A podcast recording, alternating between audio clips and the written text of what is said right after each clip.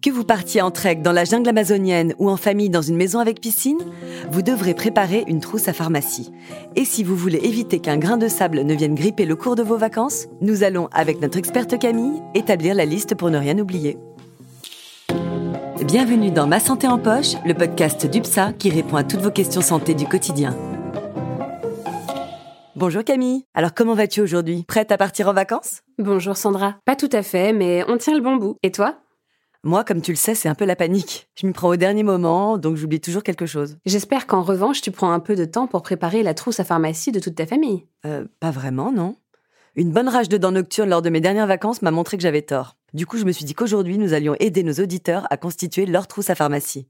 Très bonne idée, parce que ces quelques minutes passées en notre compagnie pourraient bien leur sauver les vacances. Bon, c'est parti. Que faut-il emporter? Quels médicaments? Quels petits ustensiles? Quels documents? Le tout en fonction de votre profil de voyageur. Eh oui, parce qu'autant le dire tout de suite, il n'existe pas de trousse à pharmacie idéale et unique. Globalement, je dirais que le contenu de ta trousse à pharmacie dépend de quatre éléments majeurs. Le type de voyage, le pays, la saison et bien sûr ton état de santé au départ. Pour imager, si vous partez en randonnée sac à dos, vous risquez plus d'avoir des ampoules aux pieds que si votre plus grosse excursion consiste à vous poser sur un transat au bord d'une piscine. Et entre un périple en Inde et une semaine dans le sud de la France, les risques sanitaires ne sont pas les mêmes non plus. Exactement. Donc, comme nous n'allons pas pouvoir détailler toutes les recommandations sanitaires pays par pays, je conseille d'aller sur le site du ministère des Affaires étrangères, diplomatie.gouv.fr. Vous aurez toutes les infos sur les vaccinations obligatoires, sur les maladies présentes dans chaque pays et donc les médicaments à emporter, et sur les démarches à faire pour être remboursé d'éventuels frais de santé. Tout dépend aussi de l'état de santé au départ. Quelles précautions faut-il prendre si on suit un traitement? Alors, règle numéro 1, prévoir la quantité de médicaments nécessaires pour toutes les vacances, voire un peu plus au cas où elles se prolongeraient. Vous pourriez avoir envie de poursuivre votre séjour, ou être coincé quelque part à cause d'un problème d'avion par exemple. Ceci dit, la délivrance de médicaments pour un séjour à l'étranger de plus de un mois est possible. Elle est naturellement réglementée. Il faut voir ceci avec ton médecin et ton pharmacien. Mais à moins d'être parti en ermite au milieu de nulle part, on peut toujours aller dans une pharmacie. Oui, mais c'est plus sûr de prévoir au cas où les médicaments ne seraient pas disponibles dans votre pays de destination, ou si le dosage ou le nom n'étaient pas les mêmes qu'en France. Et de toute façon, dès que vous franchissez nos frontières, il est préférable de partir avec une ordonnance sur soi. Mais pourquoi il faut prendre une ordonnance si ce n'est pas pour acheter des médicaments? En fait, le but est d'éviter le trafic de médicaments. L'ordonnance permet aux douaniers de vérifier que vous avez bien besoin de ce traitement. Et pour leur faciliter le travail, ce n'est pas le nom de marque des médicaments qui doit être écrit, mais ce que l'on appelle la dénomination commune internationale, ou DCI, qui est normalement reconnue dans le monde entier et permet aussi d'éviter les erreurs de prescription. Tu as d'autres conseils à nous donner avant qu'on s'envole?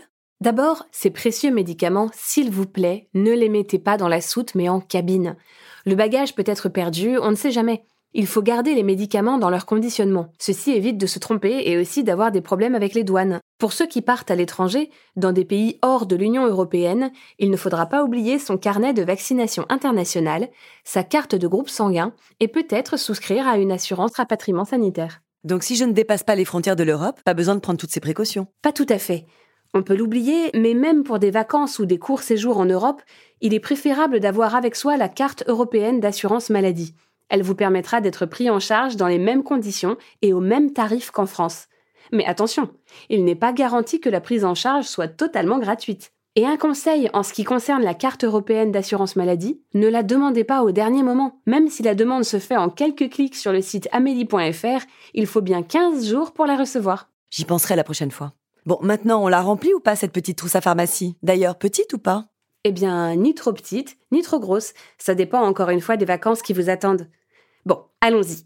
Et on commence par les petits objets indispensables à votre bonne santé. Je sais, je sais.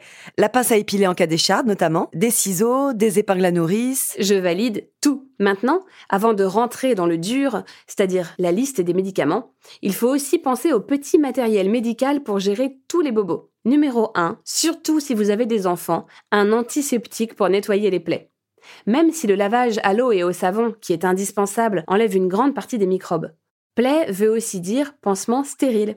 Et avec des petits qui courent partout, on n'oublie pas une pommade pour les bosses, les pansements hydrocolloïdes qui se retirent plus facilement et sans faire mal, et une bande de contention élastique en cas d'entorse ou pour tenir un pansement. Bon, évidemment, on prend un thermomètre aussi. Oui, c'est la base.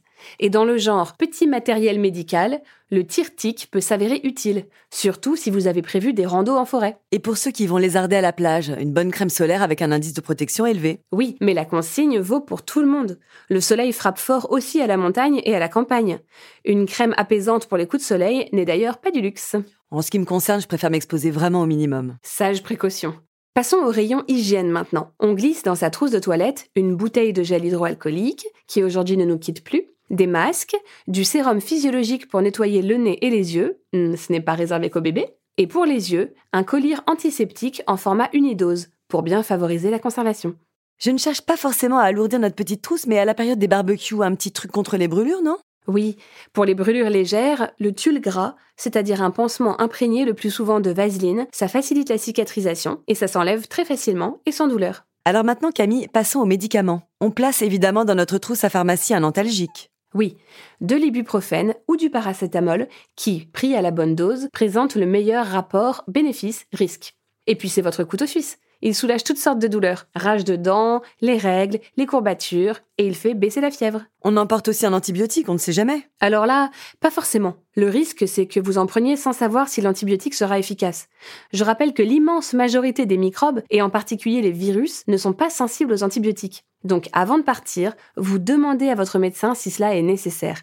Si vous partez à l'autre bout du monde, très loin de la première structure de santé, cela peut se justifier. À voir donc. Passons à la partie la moins glamour, les médicaments contre les problèmes de transit. Et en vacances, il faut bien reconnaître que nos intestins sont souvent perturbés. Oui, ils sont sensibles aux changements d'habitude, notamment alimentaires. Par exemple, si vous consommez beaucoup plus de fruits que d'habitude et que vous buvez des boissons très froides, mieux vaut prévoir un antidiarrhéique et des sachets de réhydratation lorsque vous voyagez avec un bébé. Bon, je vais te faire une confession, Camille. Quand je quitte ma maison, je suis plutôt sujette à la constipation. C'est fréquent. Souvent, tout rentre dans l'ordre en consommant plus de fibres, en buvant bien et en faisant du sport. Mais au cas où le problème persisterait, vous pouvez emporter un laxatif. J'ai plus beaucoup de place dans ma trousse. Est-ce qu'il faut rajouter quelque chose? Un antinauséeux pour ceux qui ont le mal des transports et n'ont pas envie de voyager avec un sac en papier sur les genoux, un antihistaminique contre les allergies, et puis si comme moi les moustiques vous adorent, vous pouvez prendre des répulsifs et des crèmes pour apaiser les démangeaisons, histoire de dormir en paix. C'est même parfois indispensable selon la destination.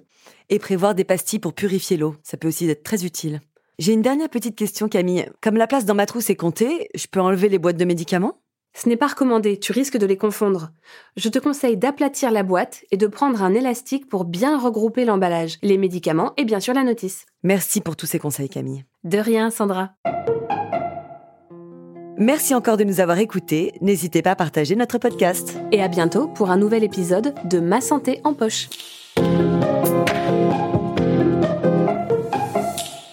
Ah, UPSA